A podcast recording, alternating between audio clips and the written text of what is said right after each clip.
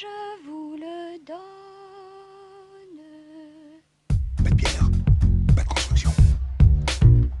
Pas de construction, pas de palais. Pas de palais, pas de palais. Ah, attendez, je, je- je vous rends vos souliers parce que j'ai peur de vous les agrandir. Ah, mais vous me les abîmez,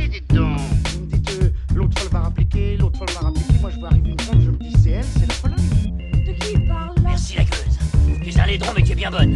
T'as pas vu ton pif, hein Quand tu te mouches, t'as pas l'impression de serrer la main à pote Là, je n'en peux plus. Je, je suis en bout du rouleau. J'ai envie de rentrer, me foutre mes sans et terminer mon soir. Avatar, La Voix de l'eau, réalisé par l'illustre cinéaste canadien James Cameron, d'une durée de 3 heures et 12 minutes, dans les salles françaises le 14 décembre 2022. Si vous voulez vivre ici, il vous faut une monture. On y va.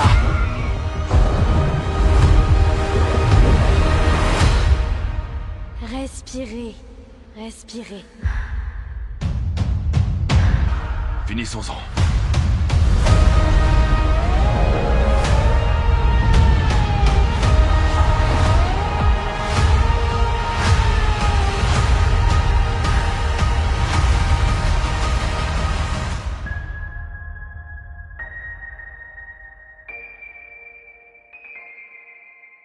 Je m'expérimente de plus en plus, depuis le film Dune de Denis Villeneuve, à aller voir un film sans rien en avoir vu avant.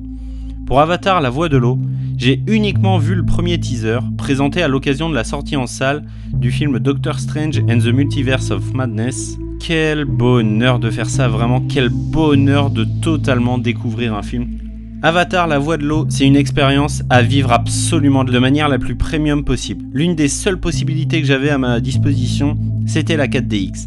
Je me suis donc rendu à une séance 4DX, 3D, VF, HFR. On va revenir un petit peu sur tout ce langage un petit peu barbare. Donc la 4DX, qu'est-ce que c'est? C'est des sièges qui sont sur vérin avec des effets de vent, de pluie, de neige et le tout en 3D. On appelle HFR, c'est le High Frame Rate. C'est en fait des séquences qui normalement sont à 24 images secondes, là vont passer à 48 images secondes. Ça augmente énormément la fluidité de la scène à l'écran. Waouh. Tout simplement, waouh. Ça fait déjà plusieurs jours que j'ai vu le film à l'heure où j'enregistre ce podcast, et c'est toujours aussi complexe de réussir à trouver des mots pour exprimer mon ressenti sur le film. Pendant près de deux heures, j'ai été ému. Réellement ému. J'avais les larmes aux yeux tant ce que je voyais était d'une beauté folle. Réellement, ça ne m'est jamais arrivé devant un film. Chaque plan venait me décoller la rétine. Sans exagération, réellement, chaque plan, j'avais une larme à l'œil. C'est d'une beauté sans nom. C'est d'une qualité indéniable. C'est clairement et largement la plus grosse claque graphique que j'ai pu prendre au cinéma.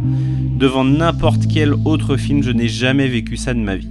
On ressent cependant bien les 3 heures passées. Bien que je n'ai pas vu les deux premières heures, tant j'étais absorbé par ce que je voyais. C'est clair, James Cameron a repris 15 ans d'avance sur tous ses collègues. Il est littéralement au sommet de son art. Même son grand ami Guillermo del Toro, réalisateur entre autres de Hellboy, il a déclaré ne jamais vouloir avoir à réaliser la moindre scène d'un film Avatar, tant la complexité du processus de réalisation est impressionnante. Il aura fallu 13 ans, 13 ans pour sortir la suite du premier Avatar. 13 ans durant lesquels l'humilité de James Cameron à ne pas faire ce film parce que la technologie n'était pas prête, pour au final réussir lui-même à créer la technologie nécessaire à la réalisation de son métrage. James Cameron a su créer un univers riche, somptueux, vivant, en ayant l'intelligence de penser chacun de ses avatars comme le dernier, donc en proposant une fin fermée qui n'appelle pas à une suite obligatoire pour boucler son récit. C'est simplement brillant. L'histoire est beaucoup plus impactante que le premier volet, insistant bien sur la fresque familiale, sur le patriarcat, sur le questionnement de soi et comment protéger les siens et la nature à tout prix.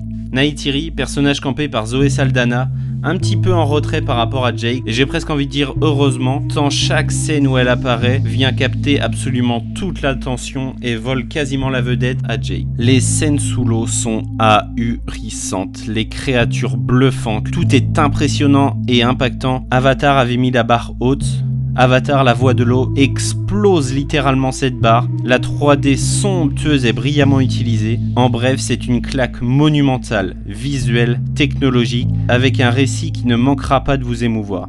C'est un coup de cœur absolu pour le plus gros, le plus ambitieux, le plus incroyable et le plus somptueux blockbuster de cette année. Ce film, c'est Avatar, la voix de l'eau, dans les salles françaises le 14 décembre 2022.